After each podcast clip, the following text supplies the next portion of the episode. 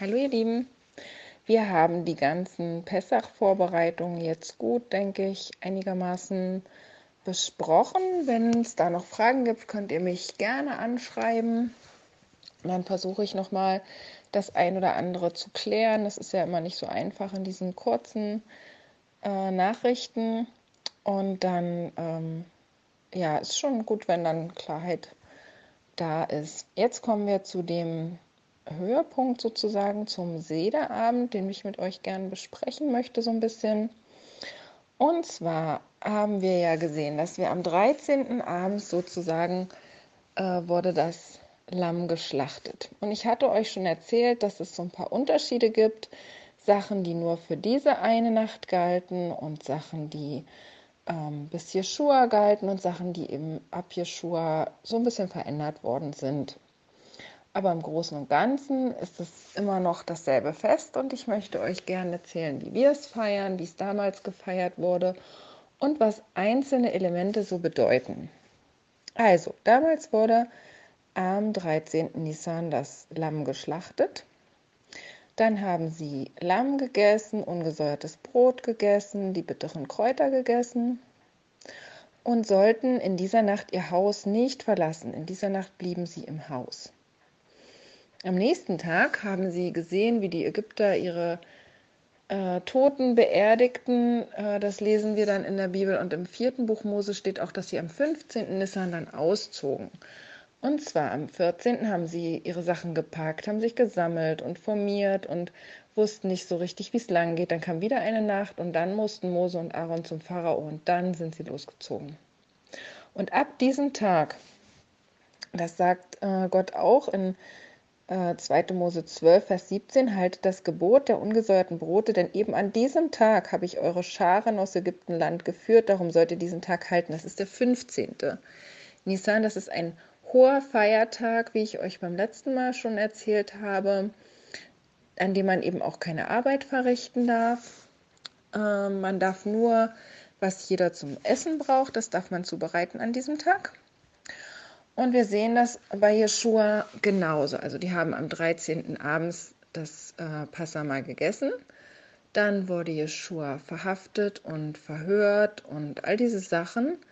Dann wurde er gekreuzigt. Da haben wir sogar die Uhrzeiten.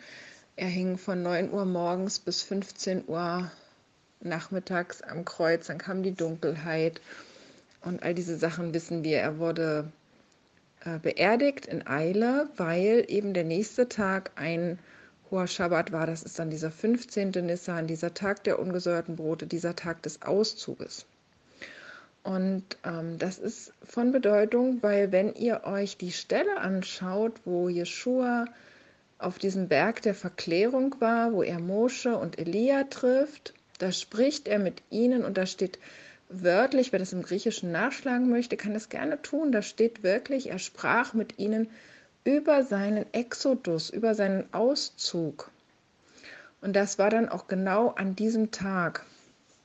Und wir sehen, dass diese, diese Sachen, die sind wie, als wenn man einen, einen Handschuh hat und man erkennt die Form der Hand und Jeshua kommt als Hand praktisch in diesen Handschuh und, und füllt das aus und man begreift jetzt, wofür das da ist und warum das so ist.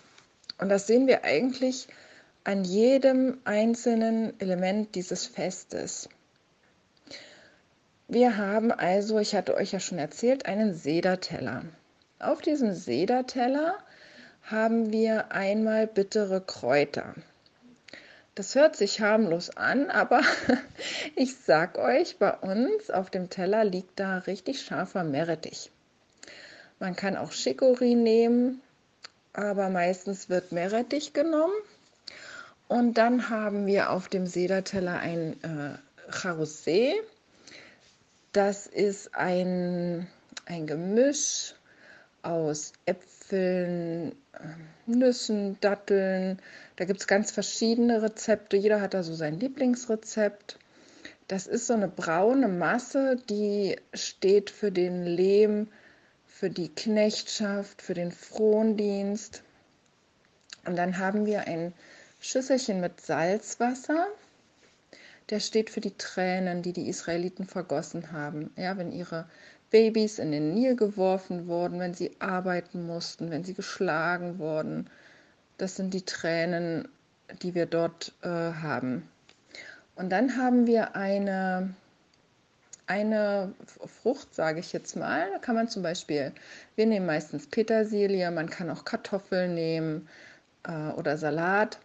Das äh, steht für diesen, diesen Dienst, dass sie arbeiten mussten, um etwas zu erreichen, dass sie ihren Lebensunterhalt sehr hart dort erarbeiten mussten, dass es schwer war, dass sie diesen Frondienst hatten und dann noch zusehen mussten, dass sie irgendwie überleben. Und darum wird diese, diese Frucht, diese Kartoffel oder auch Petersilie, je nachdem, was man nimmt, die wird während des Mahls in das Salzwasser getaucht, um eben zu symbolisieren, dass das, was, was sie erreicht haben, dass das Überleben sehr schwer war.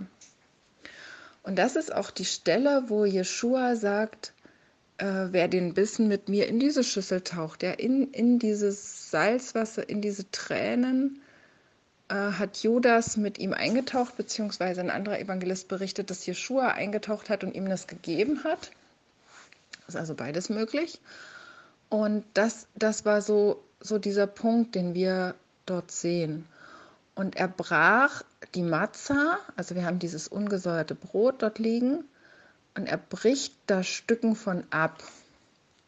Und zwar wird das zweimal gemacht. Also wir essen ein Stück Matza und da sagt Jeschua, dies ist mein Leib. Also wir essen dieses Stück Matza ganz symbolhaft und wir wissen, dass schon sein, sein Tod war, war dort schon vorgeschattet. Sein, sein Tod war der Grund, warum die Israeliten aus der Knechtschaft raus konnten, weil er sich eben später geopfert hat für die ganze Welt. Das hatten wir schon beim letzten Mal gesehen. Vor Grundlegung der Welt war das schon klar. Und das sehen wir in Jeschua dann erfüllt. Und er gibt wirklich sein Leib. Und wir essen diese Matzah und haben Teil an ihm, so wie wir die Stelle im Johannesevangelium ja auch schon hatten, dass er sagt, ähm, wer nicht mein Leib isst und mein Blut trinkt, der hat keinen Teil an mir. Und wir tun das eben, weil wir sagen, wir, wir glauben an ihn und diese, diese Taten, dass wir das tun, zeigen das eben. Also wir essen die Matzah und dann machen wir ein Matzah-Sandwich, sage ich mal. Dann kommt die Matzah, dann kommt der Meerrettich da drauf und das Charosé dazu und dann kommt oben nochmal Matzah. Und wir sagen, alles geschieht durch ihn, ja, so wie, so wie Paulus sagt, durch ihn leben und arbeiten wir, alles wurde durch ihn geschaffen, alles geschieht in ihm und in ihm sind all unsere Schmerzen und all unsere Freuden und alles ist bei ihm gut aufgehoben. Er, er versteht es alles, er kennt es alles. Ihr wisst, wie er ähm, ja selbst traurig war, weil er wusste, was ihm bevorstand, wie er Blut und Wasser geschwitzt hat. Und so wissen wir, dass er uns wirklich verstehen kann in allem, was uns belastet, in allen ähm, Versuchungen auch, die uns treffen. In allem ist er unser Ansprechpartner. Und ähm, das sind so die, die Elemente, die wir haben. Und dann haben wir den Wein. Und der Wein ist in der Bibel immer das Symbol des Lebens und der Freude. Und deswegen nehmen wir aus dem Weinkelch auch immer zehn Tropfen raus. Also wir zählen die Plagen auf und nehmen immer einen Tropfen Wein raus, weil wir wissen, es haben Menschen gelitten für diese Freiheit, äh, die, die äh, wir bekommen haben oder die die Israeliten damals bekommen haben, waren Plagen nötig, wo Menschen gelitten haben. Und das mindert unsere Freude natürlich. Das merken wir jetzt auch, wenn jemand Kummer hat dann mindert das unsere Freude, auch wenn wir selbst ähm, vielleicht gerade eine total gute Phase haben. Und das nehmen wir raus. Und wir haben vier Becher Wein an diesem Abend, die wir trinken, weil er uns erlöst, uns errettet. Das hatten wir schon mal äh, besprochen in äh, 2. Mose 6, Vers 6. Ich will euch wegführen, erretten, erlösen und annehmen. Und da haben wir diese, diese vier Becher Wein, die praktisch getrunken werden. Und bei dem Erlösen, bei diesem dritten, da hat Jeshua diesen Kelch genommen und hat gesagt, dies ist der Bund in meinem Blut, dies ist der neue Bund in meinem Blut, sagt er. Und wir haben in 2. Mose 24, Vers 8, da nahm Mose das Blut, besprengte das Volk damit und sprach, seht, das ist der Bund im Blut, den der Herr mit euch geschlossen hat, aufgrund aller dieser Worte. Und Jeshua kommt auf die Erde und macht deutlich, Leute, das hier ist der Bund in meinem Blut. Nur dadurch konnte das alles geschehen. Nur dadurch seid ihr alle errettet. Jetzt wird es ganz deutlich und offenbar, was das Geheimnis dahinter war. Und so zeigt er, dass er die Basis aller Erlösung und aller Errettung ist, die auf dieser Erde stattfindet äh, und stattfand. Und ähm, das ist das, was, was neu ist, dass wir eine Beziehung zu ihm haben dürfen, dass wir nicht mehr ähm, so diese, diese Schatten feiern, sondern dass wir wirklich wissen, was wir jetzt feiern. Aber deswegen sollen wir es trotzdem feiern. Es ist ja nicht, ähm, nicht abgeschafft, sondern wir feiern das in dem vollen Bewusstsein, dass er da ist, dass er sündlos war, dass er für uns sorgt, dass er uns errettet und erlöst. Und dann essen wir sieben Tage diese Matzah. Das sind lustige Tage, es sind krümelige Tage. Und ähm, ja, also das sind Tage, die man einfach nicht, nicht missen möchte. Man, man hat bestimmte Rezepte, die man nur an diesen Tagen macht. Und es sind schöne Tage.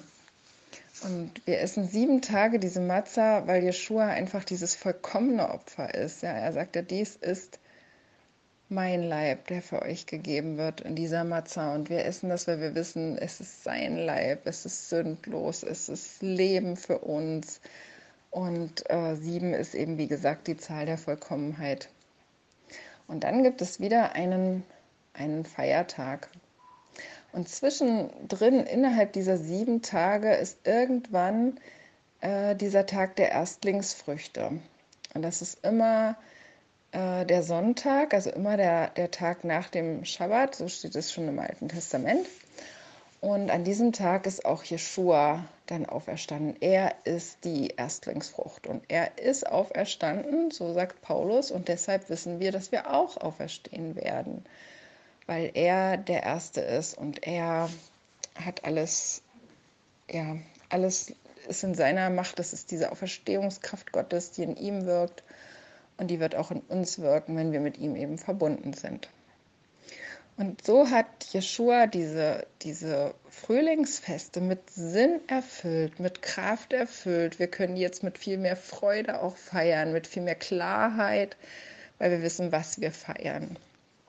Und bei den Herbstfesten ist das immer noch so eine kollektive Unsicherheit, wenn wir die feiern, äh, weil wir eben immer noch diesen, diesen Vorschatten feiern, so wie Paulus das sagt. Da ist nichts Negatives dran. Also dieses nur, was da oft in diese Stelle reingedichtet wird, ist auch gar nicht da, sondern wir, wir feiern einfach noch ein bisschen diese Ungewissheit. Wir wissen, dass er wiederkommt, wir wissen, dass er richten wird und das ist alles in diesen Festen eben schon gegeben, so wie damals im Passa schon alles gegeben war, was Jeshua eben erfüllt hat, was er getan hat. Es sind diese Elemente drin gewesen, was wir gesehen haben, das Ysop und das Blut und die Holzbalken und alle diese Sachen.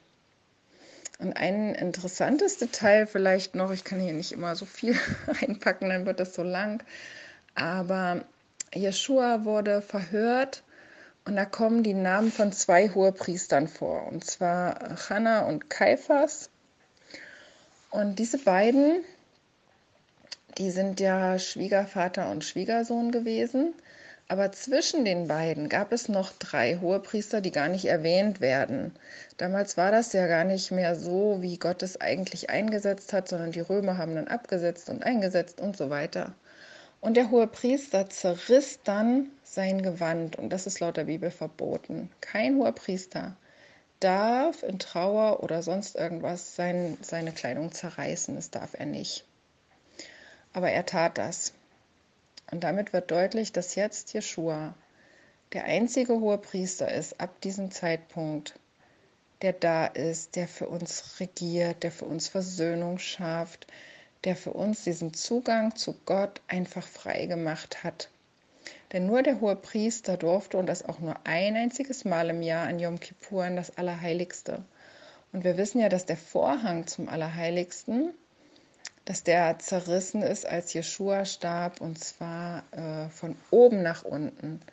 Also wo man sieht, völlig ohne ein menschliches Zutun ist das passiert von Gott her, weil Jeschua den Weg zu Gott frei gemacht hat. Er ist unser hoher Priester und wir dürfen mit Zuversicht vor den Thron Gottes kommen, weil er uns vertritt, weil er für uns einsteht, so wie wir es das letzte Mal schon gesehen haben. Ja, bei uns ist das immer so, dass wir am 13. kommt ja der Sauerteig raus muss man ein bisschen aufpassen. Man darf auch die panierten Sachen nicht vergessen im Gefrierfach. Und wir haben immer schon Leute im Dorf, die sich darauf freuen, wenn bei uns wieder Pessach ist. Dann bekommen die all die Sachen, die wir noch ähm, übrig haben. Und dann kommt das alles raus. Und wir heben nur ungefähr so eine Scheibe Brot auf. Das wird in zehn Stücke geteilt und diese zehn Stücke, die werden im Haus versteckt und müssen dann von den Kindern gesucht werden. Und immer wenn sie eins finden, dann rufen sie den Vater, der die dann beseitigt. Wir sollen ja den Sauerteig der Sünde eben aus unserem Leben rausschaffen. Aber wir schaffen das nicht aus eigener Kraft, sondern wir müssen äh, ja zum Vater beten, dass er uns durch Jeschua und durch seine Kraft hilft, diese Sünde in unserem Leben eben wegzunehmen. Und ähm, Gleichzeitig verstecken wir immer für die Kinder noch so ein paar schöne Geschenke, die sie sich wünschen, worauf sie sich freuen.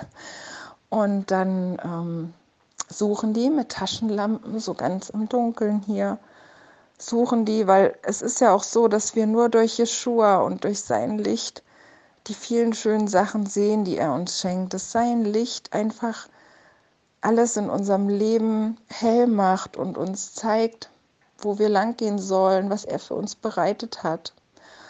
Und dann setzen wir uns alle hin, dann kommt der Sauerteig, den tun wir erstmal raus, der wird dann später verbrannt. Und dann kommt dieser Sederabend, wo wir äh, mit den Kindern darüber sprechen, über die Freiheit, die Gott uns schenken will, über diesen ganz persönlichen Auszug, was ich auch mit euch jetzt die letzten Tage besprochen habe, wo wir ausziehen aus manchem, was uns knechtet und bindet ja, und uns so ein bisschen klein halten will. Und wo wir Gott folgen sollen, wo er vorangeht, wo wir spüren, dass er da Freiheit schafft. Und dann machen wir diese, diese Elemente eben, die ich mit euch auch gerade eben besprochen habe, dass wir dann sehen, eben wann hat Jeshua diesen Bissen eingetaucht in das Salzwasser, in wirklich seine Tränen, die er vergossen hat, um uns alle zu befreien, weil er uns so sehr lieb hat. Und wir sehen die Matza, die eben wirklich, wir haben runde Matza und viereckige Matza, aber sie sind durchbohrt, da sind ganz viele Löcher drin, die sind voll mit Striemen sozusagen, ähm, so wie, wie er gelitten hat. Und es ist wirklich so, dass wir sehen, es ist eine Verbindung mit, mit ihm, wenn wir dieses Mal einnehmen, wenn wir spüren, dass er wirklich da ist und dass wir das tun, weil wir an ihn glauben, weil wir ja dieses, dieses, dieses Tun, so wie er gesagt hat, zu seinem Gedächtnis sollen wir das an diesem Tag tun. Und dann ähm, ja, sprechen wir über diese ganzen Plagen, die eben nötig waren. Und das ist, muss ich sagen, letztes Jahr und auch dieses Jahr sicherlich nochmal sehr berührend, weil wir ja selbst einiges erleben, was es für Einschränkungen bringt, was es für Ängste bringt, was es für Belastungen bringt und wie wir uns immer wieder neu auf Gott ausrichten können, wie wir dankbar sein können für seine Bewahrung und seine Hilfe. Und dann, ähm, ja, ist das damals so gewesen, dass es eine Zeit des Wachens war. Und man bleibt ja automatisch länger wach, ne? weil es ja später anfängt. Und Jeschua, wie er seine Jünger ermahnt hat, doch wach zu bleiben. Und sie waren so müde. Und wie er gelitten hat. Und der nächste Tag ist auch ein, ein ruhiger Tag. Es ist ein Tag, wo wir wirklich gedenken, wie die Leute ihre Sachen gepackt haben und wie Yeshua gelitten hat an diesem Tag. Und dann ähm, der nächste Tag, der dann kommt, der 15. ist dieser hohe Feiertag, wo wir eben wirklich die Matza feiern, ihn feiern, wo wir sehen, dass wir jetzt sieben Tage lang äh, dieses ungesäuerte Brot essen, wo wir uns gegenseitig daran erinnern, dass wir in ihm sind, er in uns und sein Wesen uns immer mehr ausfüllt und wir immer mehr von seinem Wesen annehmen, von seiner Klarheit, von seiner Liebe. Und ähm, ja, so feiern wir diese Tage. Und auf unserer Internetseite Schabbatgruppe Magdeburg findet ihr auch äh, solch eine Sederordnung oder verschiedene Sachen. Wenn noch Fragen sind, schreibt mich gerne an. Aber nutzt die Sachen, die, die Gott euch gibt, die wir tun sollen, um mit ihm einfach diese Verbindung zu haben, gerade jetzt in diesen Tagen. Und ich wünsche euch da ganz viel Segen am Lernen und am Ausprobieren. Und es ist einfach ein total schöner Weg, so in seine Ordnung zu kommen. Bis bald.